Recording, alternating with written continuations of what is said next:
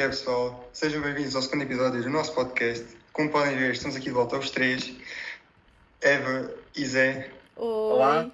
Como estão? Mais uma vez, estamos aqui os três. Vamos tentar falar de alguns temas. Nós achamos, mais uma vez, estamos aqui, sabemos do que é que estamos a falar. Nós achamos sempre, Ah. nós, sabemos, nós achamos sempre que sabemos falar sobre tudo. Isso é Pois, agora vamos lá ver, Temos lá alguma ver como é que isto corre. Ah, vai correr bem. Ah, hoje vamos, ponderar- vamos falar de um panorama um bocadinho mais, Internacional. mais Internacional. importante a nível mundial. É a situação do Brasil que está a passar por uma fase complicada eh, em vários aspectos, nomeadamente a nível de saúde, a nível de política. Nós vamos abordar aqui mais ou menos os maiores acontecimentos e dar um pouco a nossa opinião. Eh, e mais tarde também iremos abordar um bocadinho, como é óbvio, cá em Portugal, agora no nível mais interno do desconfinamento da segunda fase, que deu início na segunda-feira, no dia 18. Eh, bem, então iniciando, portanto, vamos passar ao que interessa. Brasil está a passar por uma situação bastante grave. Uh, primeiramente, calhar vamos abordar um bocadinho a saúde e aqui passo-te passo a palavra, Eva. Ora, vamos lá então.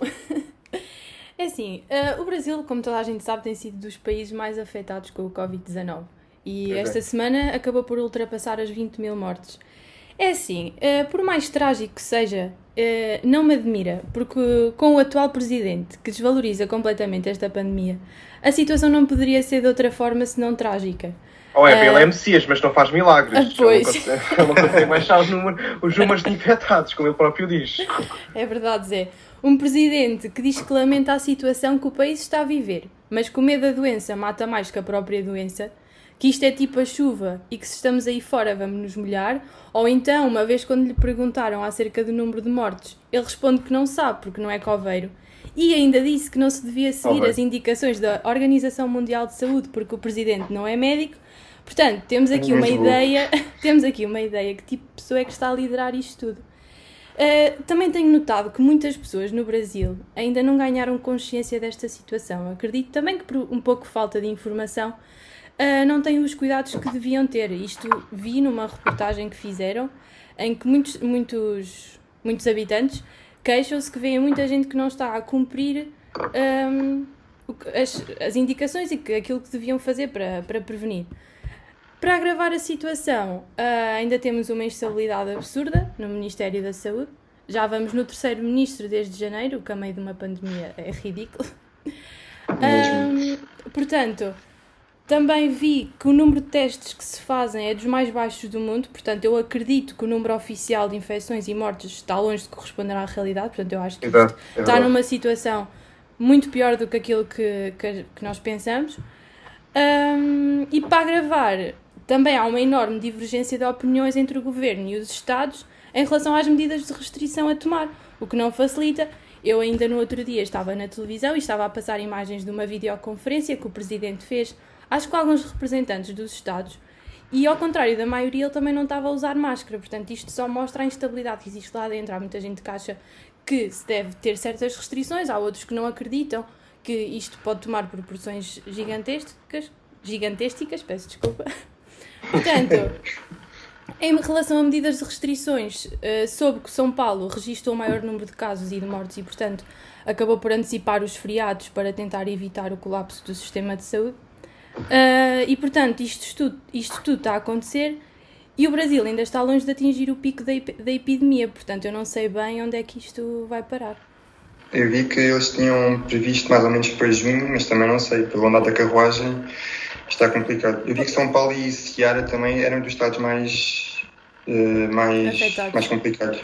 É, é complicado, porque são estados, eh, nomeadamente também São Paulo, eh, a região também do Rio de Janeiro, são estados que, que acabaram com muitas pessoas. Temos aqueles problemas da- das favelas, com falta de condição de saúde e, ahm, e falta de ahm, coisas básicas. ahm, e que são pontos para proli- proliferar o vírus muito, muito facilmente. É muito facilmente o contacto que as pessoas têm umas com as outras para espalhar o vírus nessas regiões. Pois, e, e agora, pronto, no meio deste caos, ainda estão a ponderar o regresso do futebol no Brasil. Portanto, eu acho que isto não, isto está a tomar proporções ridículas, porque no meio disto a preocupação é o regresso do futebol.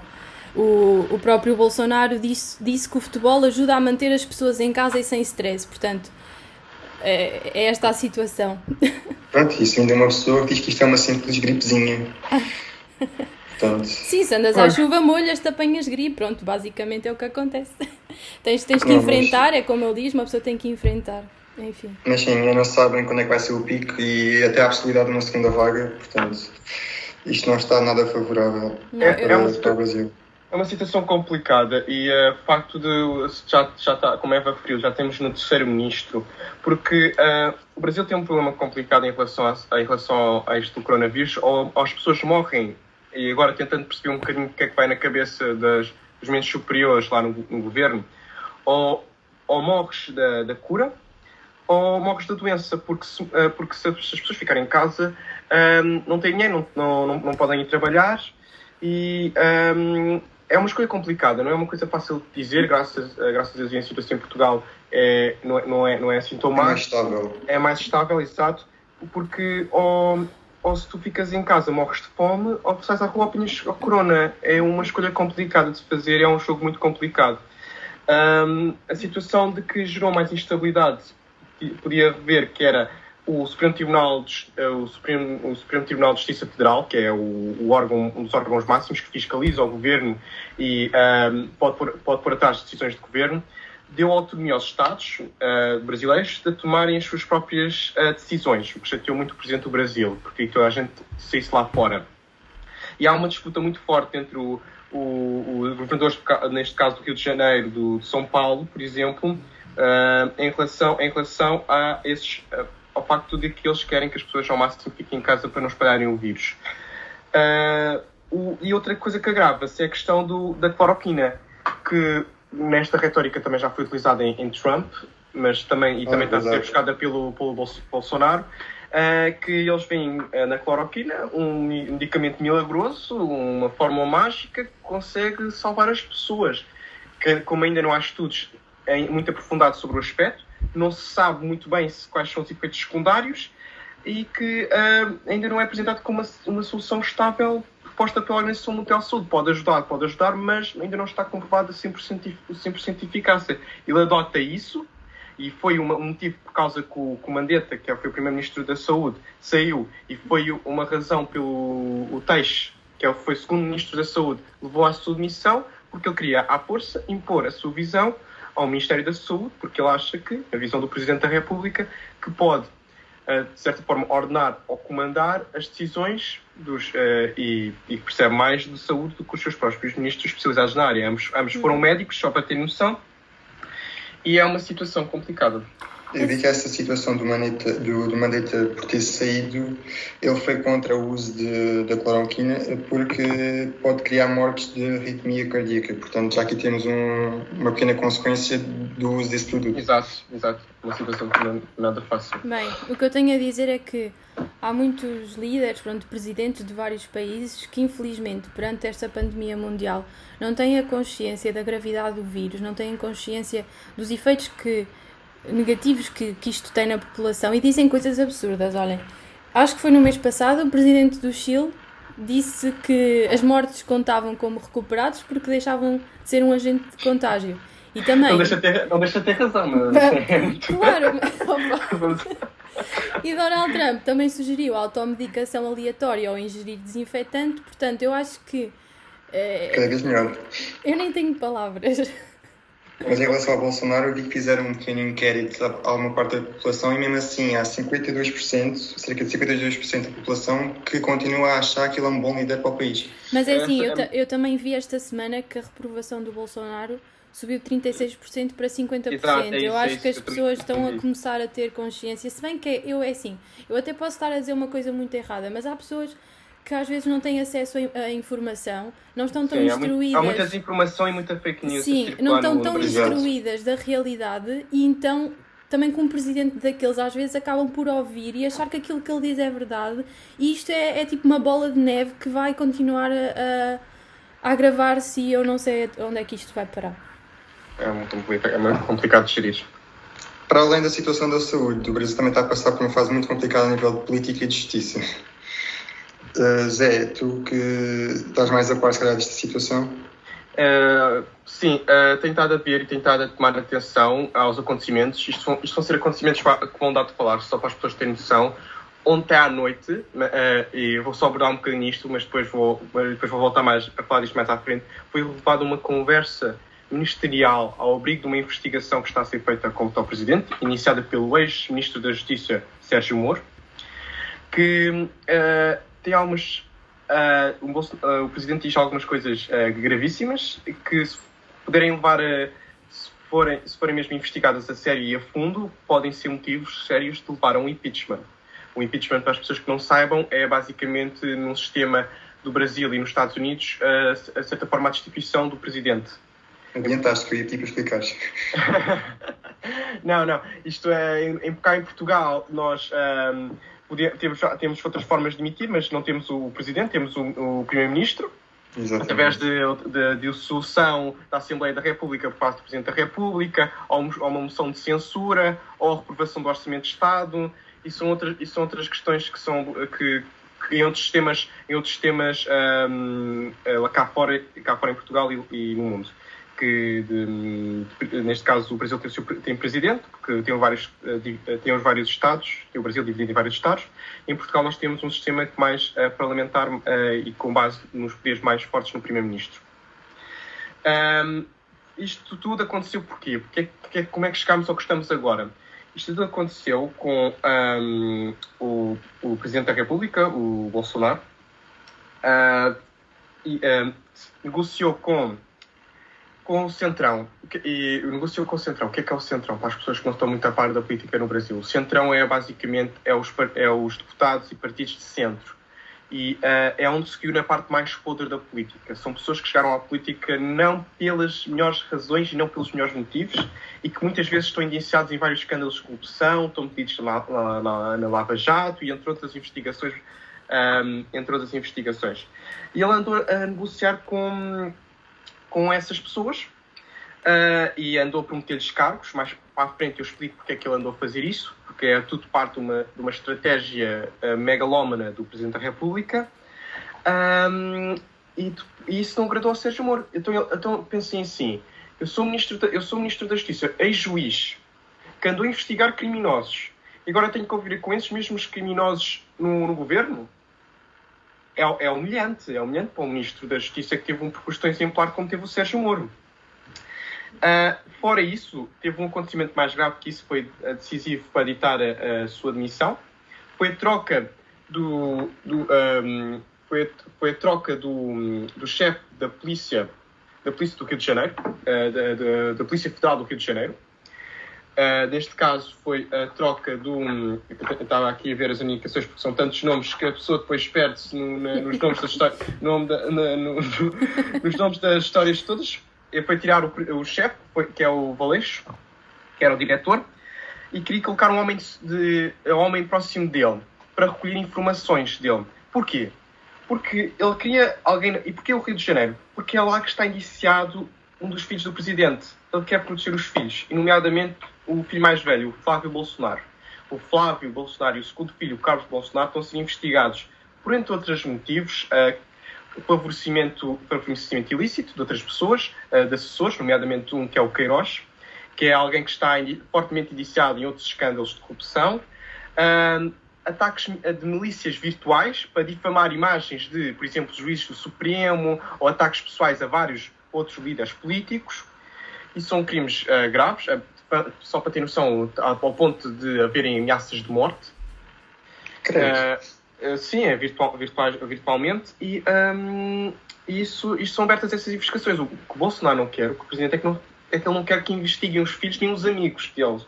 E por isso levou a que depois ser mudado a superintendência do Rio de Janeiro, do, do chefe do Rio de Janeiro. O, o Moro, ao ver isto, uh, ficou voltado, porque ele não quis, não queria, como é óbvio. Uh, é uma interferência clara nos poderes do do Ministro da Justiça, que ele é que é responsável por isso, pela retirada ou não, e decidiu demitir-se.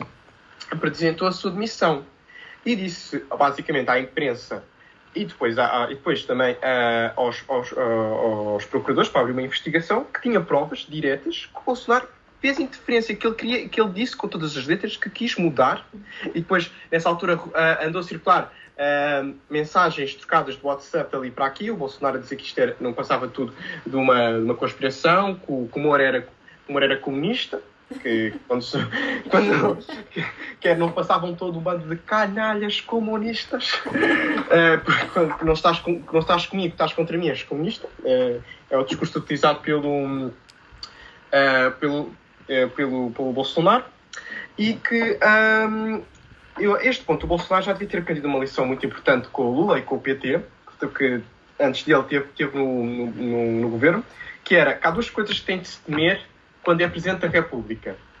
Uma delas é a morte, que é inevitável, e outro é que o Sérgio Moro algum dia vai-te bater à porta e vai-te arrastar e vai-te pegar.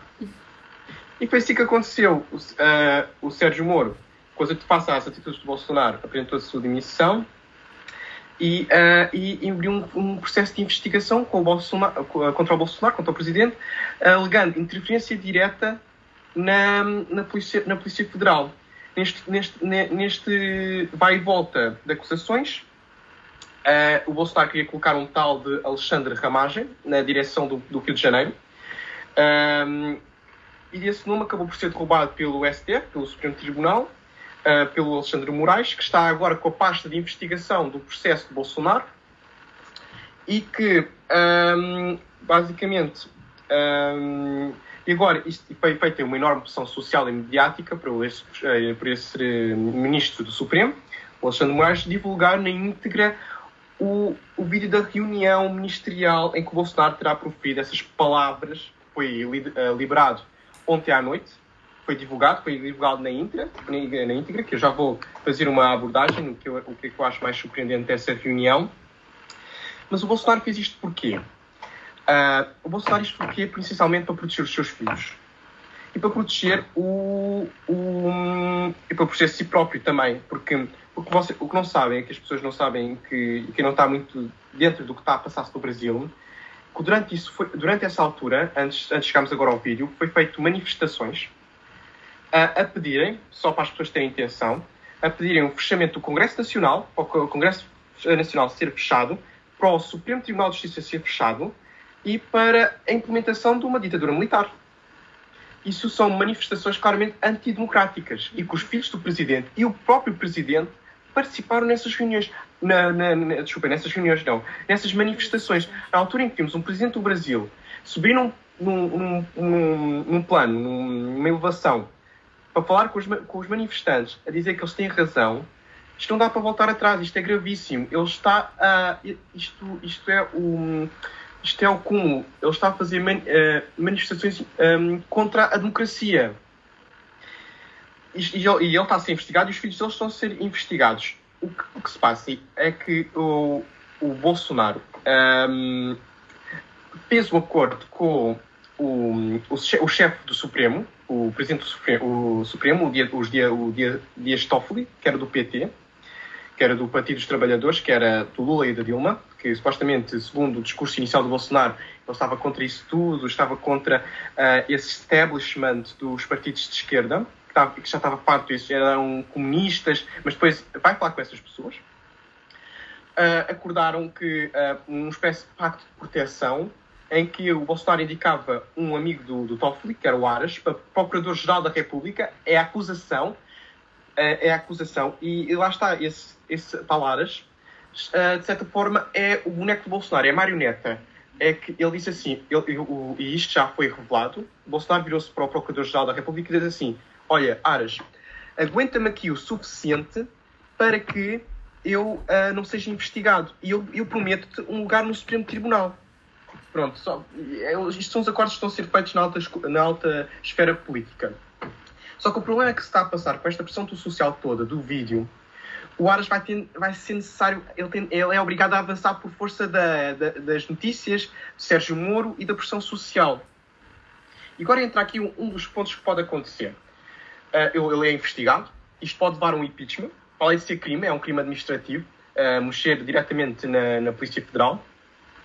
E ele para, ser, ele, para ser levado a impeachment, ele precisava ter em conta de, uh, em conta de 140 votos Portanto, ele precisava de pai, 180 deputados para salvar-lhes.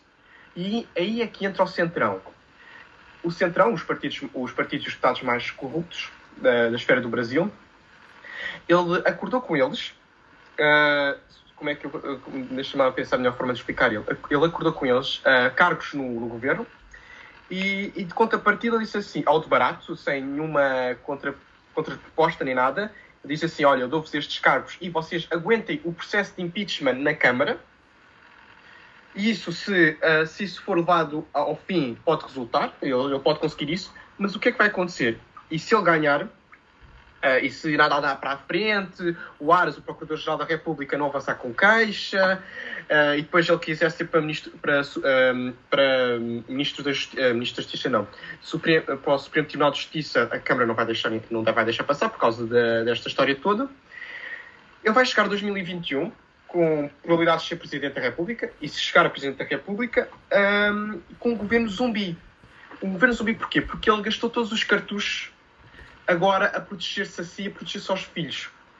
E é isso que o Centrão, e agora entra o Centrão, que é, os, é a especialidade deles. Eles, quando, mais, quando mais eles veem o governo a sangrar, mais proveito, mais dinheiro, mais, um, mais, coisas eles mais coisas eles ganham para eles, porque eles só pensam em dinheiro. Foi isso que aconteceu com a Dilma, que levou depois, eh, no seu segundo mandato, ao seu impeachment.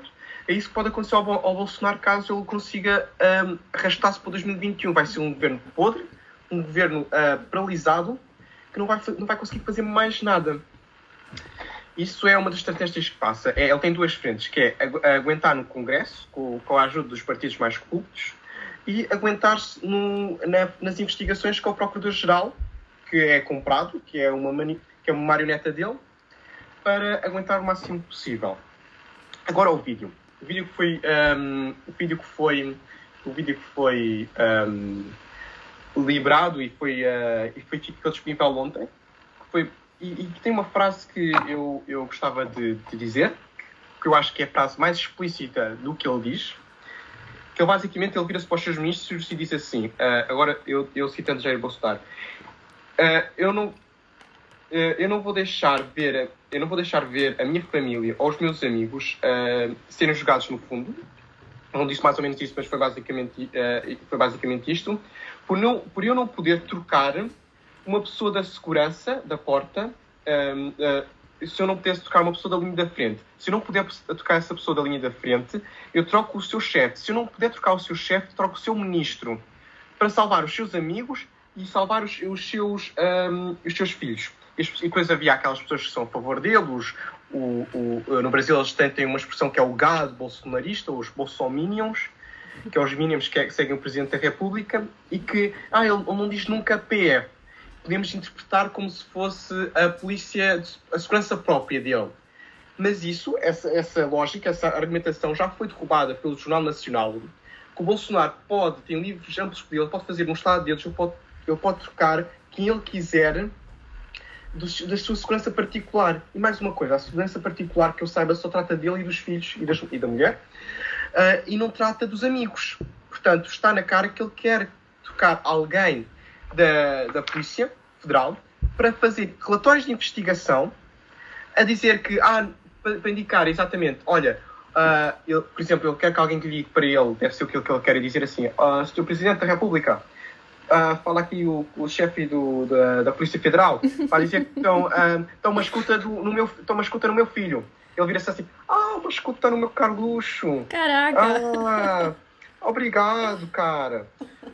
É, é basicamente isto. Eu quero que, que informem todos os passos que está a ser tomada pela polícia e, e que impeçam a, a, sua, a sua investigação.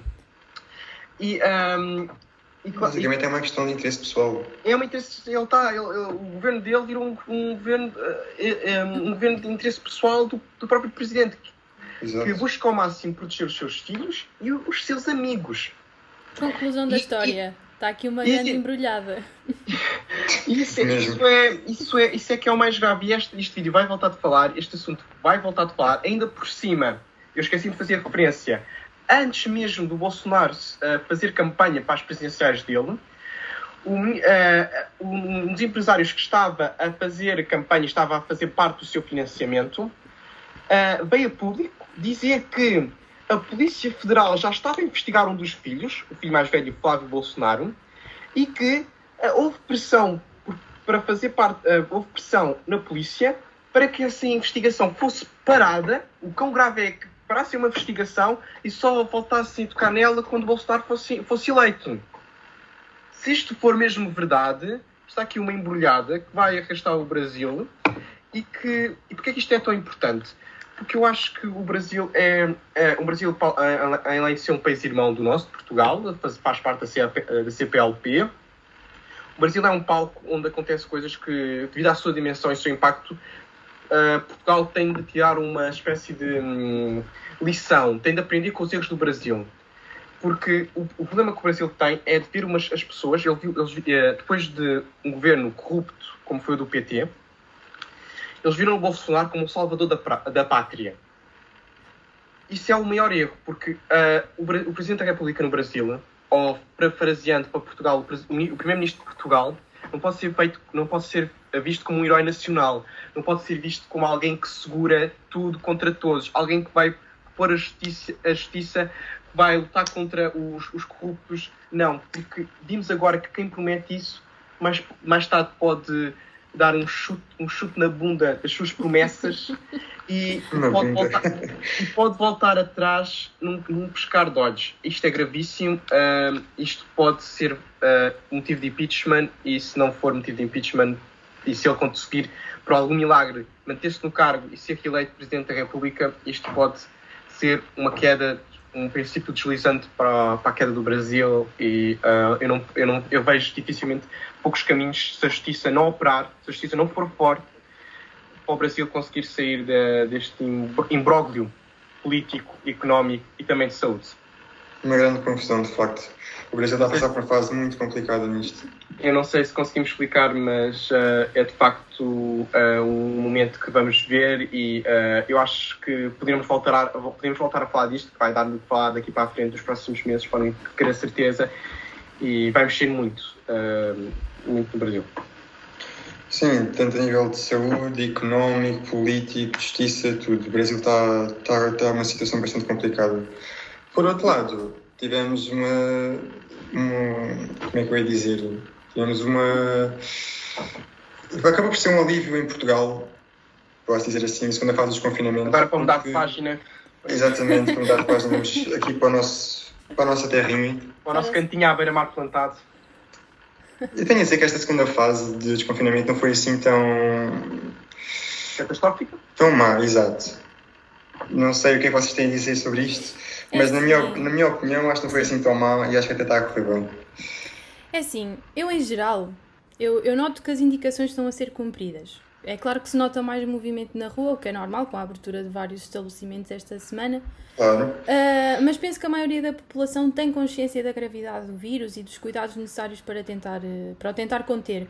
E por isso também tem indicações, tem seguido as indicações dadas pela, pelas entidades competentes.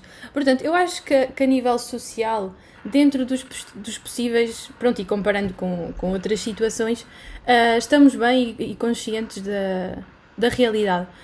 Por outro lado, eu acho que o cenário já não é tão bonito uh, do ponto de vista da economia, porque o cenário já, já, já é diferente. Já durante a fase do, do confinamento obrigatório, se notava bastante o surgimento das dificuldades económicas que muitas famílias estavam a ter, o que é normal. Uh, mas agora começa-se a sentir o impacto na economia, começam a surgir complicações que obviamente vão aumentar. Uh, o nosso país vive, por exemplo, muito do turismo, temos também o caso das, das exportações, e são setores que estão muito vulneráveis e que vão, vão demorar a recuperar. E para contribuir. Com as férias à porta. Pronto. E, e para contribuir para esta situação temos também a procura, pronto, nomeadamente a procura interna das famílias, que vai diminuir, não é? é normal, em consequência dos baixos rendimentos que têm. Portanto, eu acho que vem aí tempos complicados para todos. Uh, eu podia eu, levar dois, dois anos a restabelecer isto tudo. Eu, eu um, as, as previsões económicas que estão, estão a ser feitas apontam como este período que vamos agora sofrer uh, como um dos piores períodos. Uh, este período ultrapassa, que vamos, vamos começar a passar, uh, o pior momento da crise económica que tivemos há pouco tempo, com a, com a Troika e com a austeridade. Portanto, uh, só para ver o quão, gra o quão grave isto, isto, isto vai mexer muito na inflação e no desemprego, e vamos voltar outra vez a ter níveis muito, muito, muito grandes, muito grandes de inflação e desemprego, e que e vimos líderes partidários e, um, e o próprio Primeiro-Ministro dizer que ah, não, vai haver, não vai haver austeridade. Uh, eu não sei o que é que eles vão fazer, que milagre, que, eles, que uhum. coelho é que eles vão tirar da cartola para não haver austeridade, porque eu sou muito honesto, na minha opinião vai sim ter de haver austeridade. Infelizmente, não é que eu sou uh, a austeridade é incrível, um mecanismo incrível, não, não é um mecanismo nada bom, mas é a única medida que controlar receitas, controlar despesas, para que de certa forma lá está uh, conseguirmos uh, não endividarmos brutalmente. Não, mas de facto é complicado, porque apesar de muita coisa ter aberto agora, primeiro que tudo foi tudo reduzido a metade, praticamente. Sim. Ainda estamos em espaços interiores. Ainda estamos em experimental. Ainda estamos em layoff e uh, muitas empresas ainda estão em layoff e, e, e pede-se muito para continuar em layoff, uh, para, para o layoff ser estendido, que são medidas de apoio, basicamente, que uh, para as pessoas que não sabem, layoff são medidas de apoio que são dadas às empresas, para, apesar de elas estarem fechadas, de certa forma, um, ehm, continuarem a receber dinheiro para pagar os seus trabalhadores e, e os seus espaços e as contas que têm para pagar.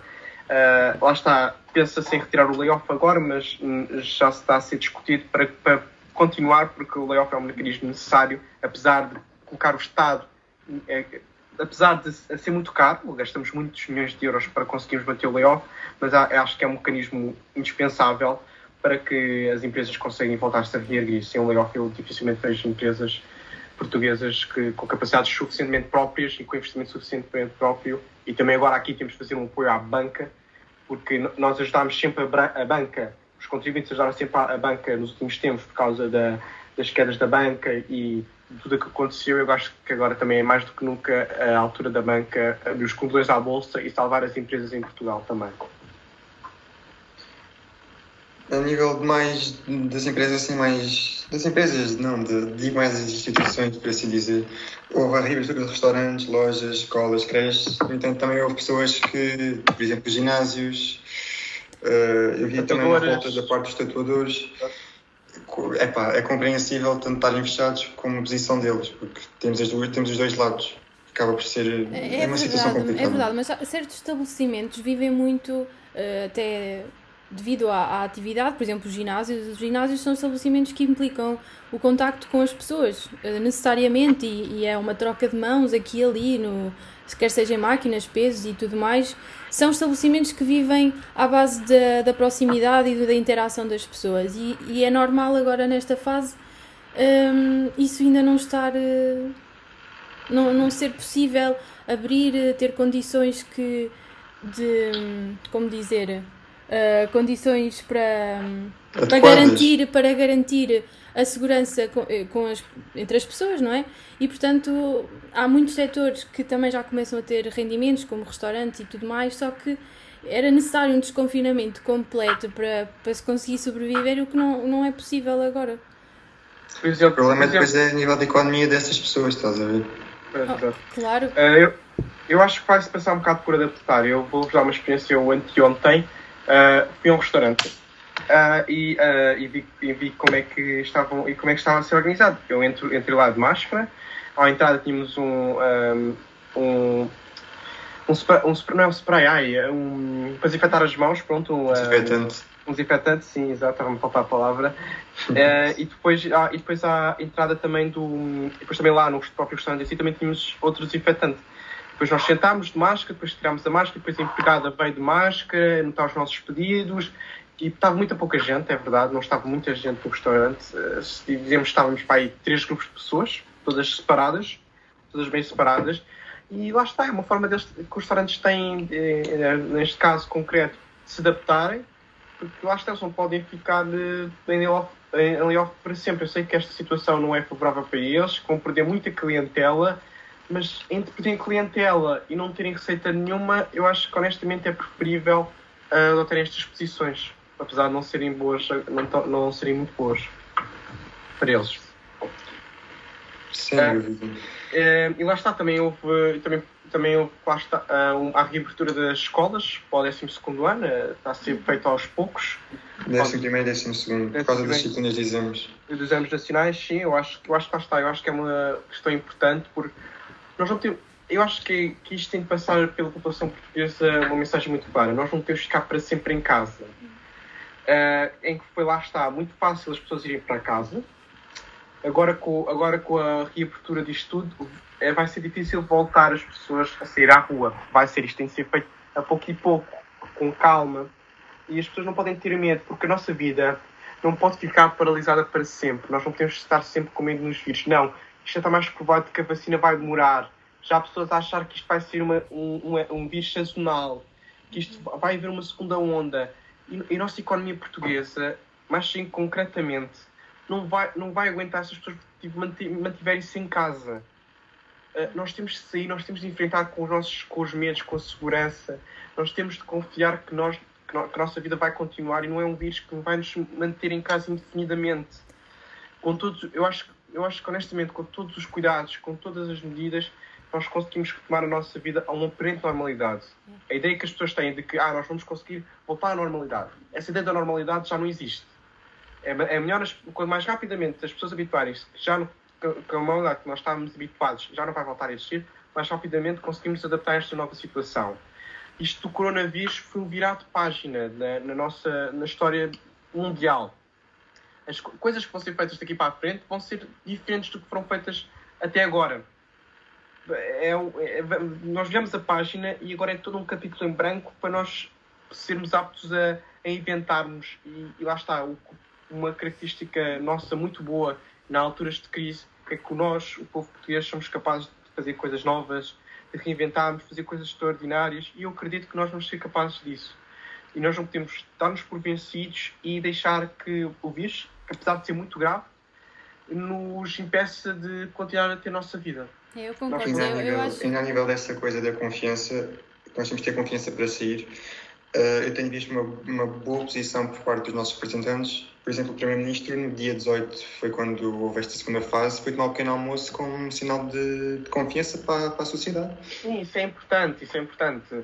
Que não anda na Alta Europa a lançar candidaturas presidenciais. Bem, é você não entres por aí, já isso é um debate para outra altura. Isso, isso não é para aqui chamado. Ele, ele achou que, bem, o Primeiro-Ministro, ah, vamos, vamos, vou sair e também vai ser, a política também vai Estava sair. só a comentar. Ah, está, eh, está bom, mas também agora vai ser, também fazer referência que agora vai voltar, as creches também vão voltar a abrir, dentro das medidas de segurança uhum. que são um bocado infazíveis, não sei como é que eles vão fazer por parte da organização, eh, pela parte da, da nossa. Um, Estás a falar da DGS?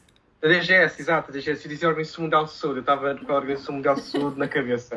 Por causa da nossa DGS, uh, que deram instruções específicas, vamos lá ver como é que eles vão conseguir adaptar isso.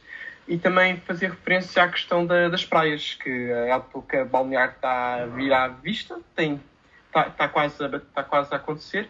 Uh, e lá está, é, um, é, uma coisa que tem de acontecer, que as pessoas têm de ter calma, têm de ter sentido de responsabilidade de que não se podem ir todas para a praia, tem de haver controlo, moderação, as medidas todas estão a ser tomadas, vai haver um sistema de cores para saber se as praias estão cheias, ocupadas uhum, ou não. Exato vai ter, vai ter de haver muito controle, porque lá está. Uh, e, e, nesse ponto concordo com o Primeiro-Ministro. Se isto voltar ao, ao, descalabro, se acontecer situações de descalabro. Também se pode uh, voltar tem, atrás. Temos, tem-se voltar atrás, infelizmente, mas eu, lá está. Eu, eu confio que nós somos capazes, nós somos responsáveis e que uh, temos de pensar sempre bem que, que isto agora tem, nós sabemos o que é que vai acontecer e temos de olhar para a frente e saber que nós não podemos cometer esses erros.